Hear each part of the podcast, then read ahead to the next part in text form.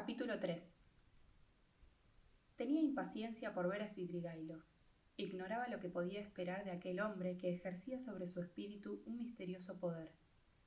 Desde que Raskolnikov estaba convencido de ello, la inquietud le devoraba y ya no era hora de retrasar el momento de una explicación.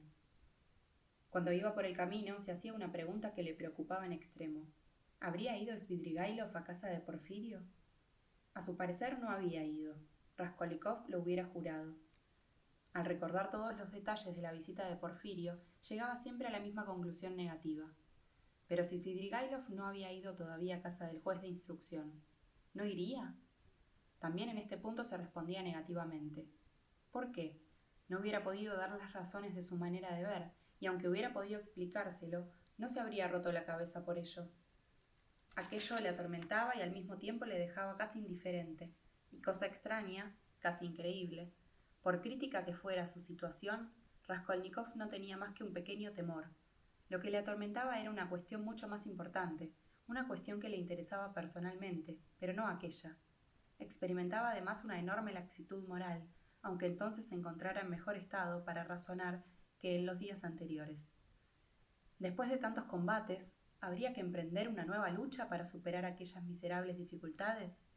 ¿Valía la pena, por ejemplo, ir a sitiar a Svidrigailov, de cercarlo ante el temor de que fuera a casa del juez de instrucción? ¿O cómo le irritaba todo aquello? Sin embargo, tenía prisa por ir a ver a Svidrigailov. ¿Esperaba de él algo nuevo? ¿Un consejo? ¿Un medio de salir de apuros? Los que se están ahogando se agarran aunque sea de un hilo. ¿Acaso era el destino quien impulsaba a estos dos hombres el uno hacia el otro? ¿Daba Raskolnikov aquel paso sencillamente porque ya no sabía a qué santo encomendarse? ¿Tendría necesidad de otro que no fuera Svidrigailov y tomaba a éste por pretexto? ¿Sonia?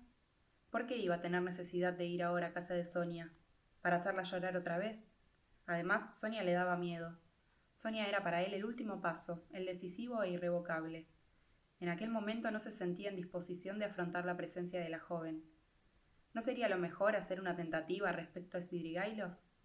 A pesar suyo, se confesaba interiormente que Arcadio Ivanovich le era necesario en cierta forma.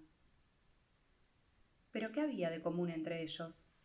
Su misma perversidad no era motivo para aproximarlos. Aquel hombre le repugnaba. Era evidentemente muy pervertido, seguramente receloso y truán, tal vez muy malo. Acerca de él circulaban unas leyendas muy siniestras. Bien es verdad que se cuidaba de los niños de Caterina Ivanovna, pero ¿se sabía por qué lo hacía? En un hombre como aquel había que sospechar siempre algún tenebroso designio. Ya hacía muchos días que le preocupaba otro pensamiento a Raskolnikov, y aunque se esforzaba por desecharlo, de tal manera le molestaba. Svidrigailov no hace más que dar vueltas a mi alrededor, se decía con frecuencia. Svidrigailov ha descubierto mi secreto. Svidrigailov tuvo intenciones respecto a mi hermana. Quizá las tiene todavía, hasta es lo más probable. ¿Buscará ahora, al conocer mi secreto, utilizarlo como arma contra Dunia? Este pensamiento, que a veces le turbaba, hasta en sueños, no se le había presentado con tanta claridad hasta ahora, en el momento de dirigirse a casa de Svidrigailov. Al principio se le ocurrió decírselo todo a su hermana, lo que hubiera cambiado su situación. Después pensó que tal vez haría bien yendo a denunciarse, para evitar un paso imprudente por parte de Duneshka. ¿Y la carta? Dunia había recibido una carta por la mañana. ¿Quién podría escribirla en San Petersburgo? ¿Sería Lushin? Razumikin era desde luego un buen guardián, pero no estaba enterado de nada. ¿No debería decírselo todo a Razumikin? se dijo Raskolnikov con repugnancia. De todas maneras, continuó pensando, hay que ver lo más pronto posible Svidrigailov. Gracias a Dios, los detalles en este caso importan menos que el fondo del asunto. Pero si Svidrigailov mantiene la audacia de intentar algo contra Dunia, lo mataré, concluyó por fin. Un sentimiento penoso le oprimía. Se detuvo en medio de la calle y miró a su alrededor. ¿Qué camino había tomado? ¿Dónde estaba? Se encontraba en la perspectiva a treinta o cuarenta pasos del mercado de Leno, que había atravesado. El segundo piso de la casa de la izquierda estaba ocupado completamente por un tractil cuyos balcones estaban abiertos de par en par. A juzgar por las cabezas que se veían, el establecimiento debía de estar lleno de gente. En la sala cantaban canciones y tocaban el clarinete, el violín y tambor turco. Oíanse gritos de mujeres. Sorprendido de encontrarse en aquel sitio, Raskolnikov iba a volver sobre sus pasos cuando de pronto vio a Svidrigailov en uno de los balcones del tractir, que estaba con la pipa entre los dientes, sentado delante de una mesa de té. Al verlo sintió extrañeza y temor al mismo tiempo. Svidrigailov lo miró en silencio, extrañándole mucho a Raskolnikov que hiciera ademán de levantarse, como si quisiera desaparecer discretamente antes de que se diera cuenta de su presencia. Raskolnikov fingió también no verle y miró de soslayo, pero sin dejar de examinarle con el rabillo del ojo. La inquietud hacía latir violentamente su corazón. Evidentemente, Svidrigailov procuraba que no le viera. Se quitó la pipa de la boca y quiso ocultarse a las miradas de Raskolnikov. Pero al levantarse y apartar la silla, debió de darse cuenta de que era demasiado tarde. Volvía a repetirse entre ellos el mismo juego que al principio de su entrevista, cuando se vieron por primera vez en la habitación de Raskolnikov. Cada uno se daba cuenta de que el otro le observaba.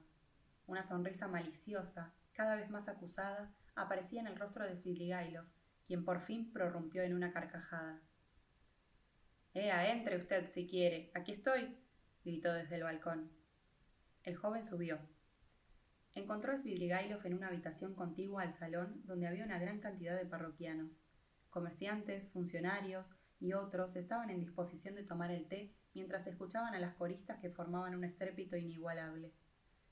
En una habitación inmediata jugaban al billar. Svidrigailov tenía delante de sí una botella de champaña empezada y un vaso casi lleno. Estaba en compañía de dos músicos ambulantes, un organista y una cantante. Esta, una joven de 18 años, fresca y bien trajeada, llevaba una falda de listas y un sombrero tirolés adornado con cintas. Acompañada por el armonio, cantaba con una voz de contralto bastante fuerte una cancioncilla trivial en medio del ruido que llegaba de la otra habitación. Basta, la interrumpió Svidrigailov cuando vio entrar a Raskolnikov. La joven se detuvo inmediatamente, esperando en actitud respetuosa. Poco antes, cuando dejaba oír sus inepcias melódicas, tenía también un aspecto respetuoso en la seria expresión de su fisonomía. Felipe, un vaso, gritó Svidrigailov. No bebo vino, dijo Raskolnikov. Como guste. Bebe, Katia, ya no te necesito, puedes marcharte. Le sirvió un vaso grande de vino a la joven y le entregó un billete pequeño de color amarillento. Katia bebió a pequeños sorbos, como beben el vino las mujeres, y después de recoger el billete, le besó la mano a Svidrigailov, quien aceptó con la mayor seriedad aquel testimonio de respeto servil. La cantante se retiró después, seguida del músico. Aún no hacía ocho días que Svidrigailov estaba en San Petersburgo, y cualquiera lo habría tomado ya por un antiguo parroquiano de la casa. El camarero, Felipe, le conocía y le concedía especial atención. La puerta que daba a la sala estaba cerrada. Svidrigailov se encontraba como en su propia casa en aquella habitacioncita donde tal vez se pasaba los días enteros. El tractir, sucio e innoble, no pertenecía siquiera a la categoría media de los establecimientos de este género. Iba a su casa, comenzó Raskolnikov, pero no me explico cómo, al dejar el mercado de Leno, he tomado la perspectiva. No paso nunca por aquí, siempre tuerzo a la derecha, al salir del mercado, este no es desde luego el camino para ir a su casa, y apenas vengo por aquí le encuentro. Qué extraño. ¿Y por qué no dice usted inmediatamente que es un milagro? Porque tal vez no es más que una casualidad. Qué mala costumbre tiene todo el mundo aquí, replicó riendo Svidrigailov. Aún creyendo sinceramente en un milagro, no se atreven a confesarlo. Usted mismo acaba de decir que eso no es tal vez más que una casualidad. No puede figurarse usted el poco valor que tienen aquí para exponer su opinión, Rodion Romanovich. Y conste que no lo digo por usted. Usted tiene una opinión personal y no teme usted sostenerla. Por eso precisamente me llamó la atención. ¿Únicamente por eso? Ya es bastante. Svidrigailov se hallaba en un visible estado de agitación, a pesar de no haber bebido más de medio vaso de vino. Cuando fue a mi casa ignoraba usted todavía, según creo, que yo tuviese eso que llama opinión personal, observó Raskolnikov. Entonces era distinto, cada cual tiene sus asuntos, pero en cuanto al milagro, le diré que usted ha estado aparentemente dormido estos días. Yo mismo le di la dirección de este tractir, y no es extraño que haya venido usted a él. Le indiqué el camino que tenía que seguir y las horas en que podía encontrarme aquí. ¿Recuerda usted? Lo había olvidado, respondió Raskolnikov sorprendido. Lo creo, Por dos veces le di estas indicaciones. La dirección se le grabó mecánicamente en la memoria y ella le ha guiado sin querer usted. Además, cuando yo le hablaba parecía que estaba usted en otro sitio. Usted no se observa bastante, Rodion Romanovich. Pero todavía hay algo más. Estoy convencido de que en San Petersburgo hay muchas personas que caminan hablando solas. Es una ciudad de semilocos. Si tuviéramos sabios, los médicos, los juristas y los filósofos podrían hacer aquí estudios muy curiosos, cada uno en su especialidad. No hay otro lugar donde el alma humana se encuentre sometida a unas influencias tan sombrías y tan extrañas. Solo la acción del clima es ya bastante funesta. Desgraciadamente, San Petersburgo es el centro administrativo de la nación y su carácter debe reflejarse sobre toda Rusia. Pero no se trata de eso ahora. Yo quería decirle que le he visto pasar varias veces por la calle. Cuando salió de su casa tenía la cabeza erguida y después de dar veinte pasos la bajó y cruzó sus manos en la espalda. Y como usted no mira ni hacia adelante ni a los lados, pues no ve nada, finalmente empieza a mover los labios y a hablar solo. A veces gesticula, declama, se detiene en medio de la calle más o menos tiempo. Eso no está bien. Cualquiera puede verlo, y eso no carece de peligro. No es que me importe mucho en el fondo, pues no tengo la pretensión de curarlo, pero usted ya me comprende. ¿Sabe usted que me persiguen? preguntó Raskolnikov frunciendo el ceño. Bien, no hablaremos más que de usted.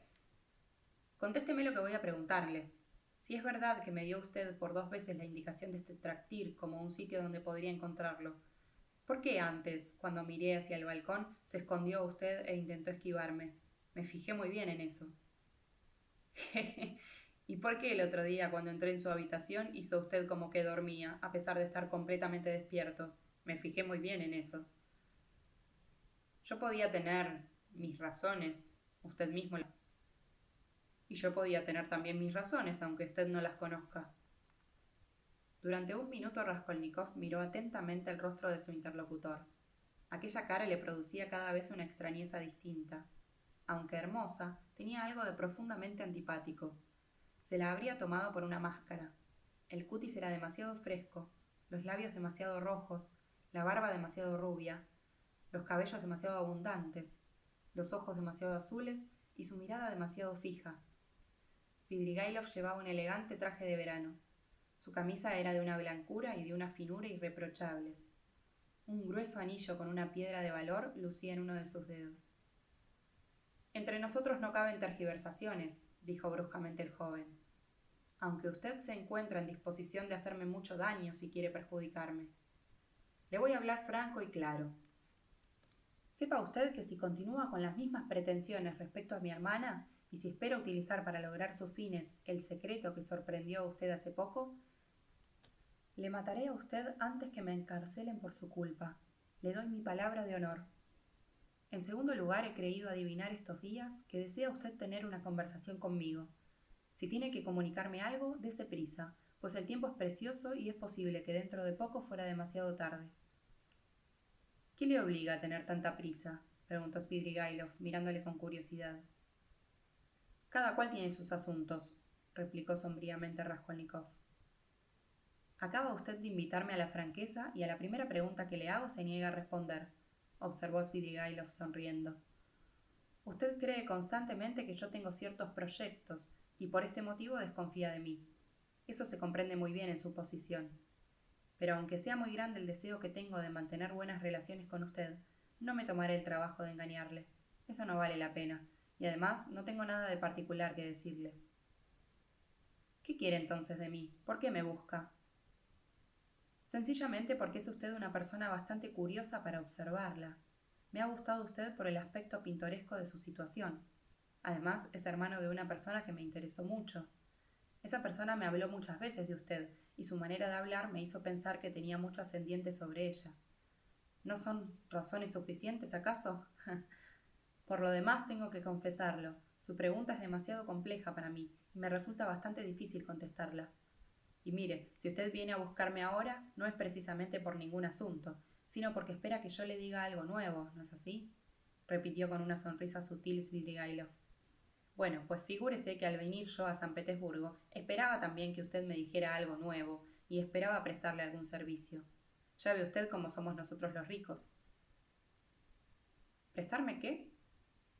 ¿Acaso lo sé yo? Ya ve usted en qué miserable tractir me paso todo el día, replicó Svidrigailov. Y no es que me divierta en él, pero hay que pasar el tiempo en alguna parte. Me distraigo con esa pobre Katia que acaba de salir. Si tuviera la suerte de ser un glotón, un gastrónomo de club. Pero no, eso es lo único que puedo comer. Y mostraba con el dedo una mesita colocada en un rincón en la que se veía un plato de hojalata que contenía los restos de un detestable bistec con patatas. Y a propósito, ¿ha comido usted? No bebo vino, pero sí champaña, y con un vaso tengo bastante para toda la noche. Si hoy he pedido una botella es porque tengo que ir luego a un sitio, y he querido previamente alegrarme un poco.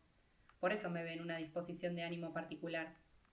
Antes me escondía como un escolar porque adivinaba en su visita que vendría a estorbarme, pero puedo estar con usted una hora todavía, pues son las cuatro y media, añadió después de haber mirado su reloj.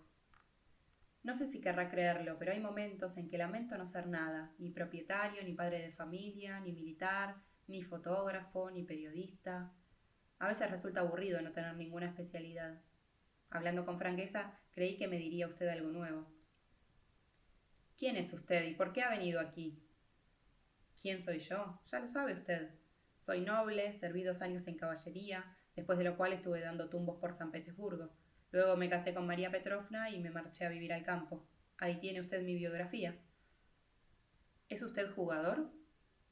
¿Yo jugador? No, diga más bien fullero. Ah, juega con trampa. Sí. ¿Lo han abofeteado alguna vez? En efecto, ¿por qué me lo pregunta? Puede usted batirse. Es cosa que procura emociones. No tengo nada que objetarle. Además, no es muy fuerte la discusión filosófica. Le confieso que si he venido aquí ha sido exclusivamente por las mujeres. ¿Inmediatamente después de haber enterrado a María Petrovna? Svidrigailov sonrió. Pues bien, sí, respondió con una franqueza desconcertante. ¿Se escandaliza por lo que digo? ¿Y usted se extraña de que el libertinaje me escandalice? ¿Por qué no he de darme gusto? Así por lo menos tengo una ocupación. Es decir, que entonces no ha venido usted más que para entregarse a la disipación. Sí, para entregarme precisamente a la disipación. Me gustan las preguntas hechas con franqueza. En la disipación existe, ya que no otra cosa, algo de constante, incluso fundado en la naturaleza, y que no está sometido al capricho, algo que permanece siempre en un rinconcillo de la sangre, constantemente encendido, y que quizá arderá todavía durante mucho tiempo, sin que los años logren extinguirlo. Reconozca que la cosa no deja de tener su interés. A mi juicio se trata únicamente de una enfermedad, y de una enfermedad peligrosa, por cierto. Bah, ahora sale con esas. Estoy de acuerdo con usted de que se trata de una enfermedad, como todo lo que rebasa la medida, y en este caso no hay más remedio que rebasarla. Pero en primer lugar, en unos adopta una forma y en otros otra. Y en segundo lugar, hay que conservar la medida de todas las cosas, el cálculo, aunque sea un cálculo de tipo inferior. Pero ¿qué quiere usted? Si no fuera por eso, no habría otra solución que pegarse un tiro.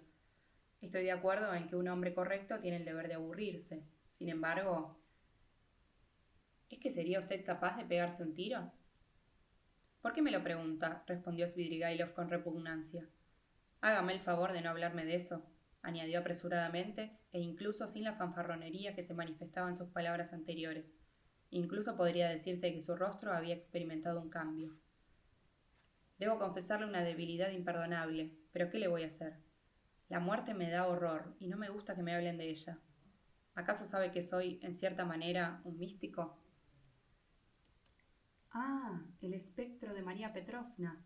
¿Sigue acaso presentándose? No me lo recuerde. En San Petersburgo no se me ha presentado todavía. Pero dejemos eso, exclamó con irritación. No, será mejor que hablemos de... Hm, tampoco tengo tiempo. Es una lástima que no pueda estar con usted más tiempo. Le contaría alguna cosa. ¿De alguna mujer de las suyas? Sí, de una mujer, de una aventura casual. Pero no, no es precisamente de eso de lo que quisiera hablarle.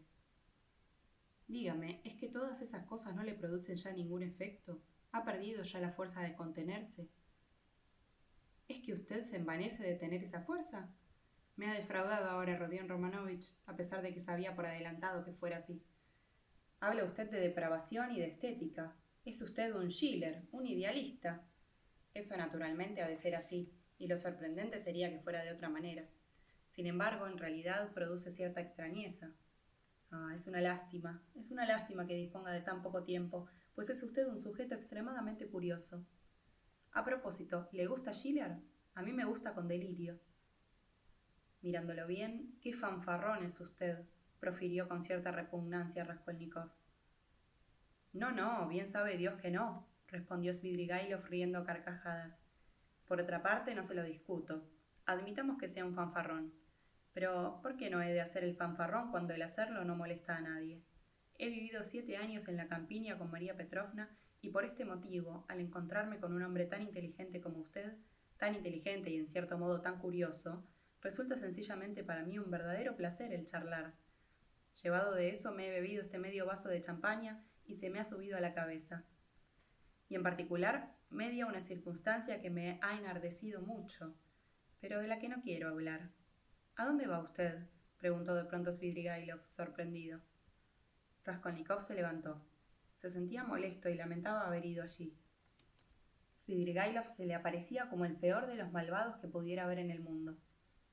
No se marche, quédese un momento y que le traigan té. Siéntese, le contaré alguna cosa. ¿Quiere que le diga cómo intentó convencerme una mujer? Tal vez eso pueda ser una respuesta a su primera pregunta, ya que en este caso se trata de su hermana. ¿Quiere que se lo cuente? Así mataremos el tiempo. Está bien, pero confío en que usted... Bah, no pase cuidado. Además, Abdotia Romanovna no puede inspirar más que una profunda estimación, incluso a un hombre tan vicioso como yo.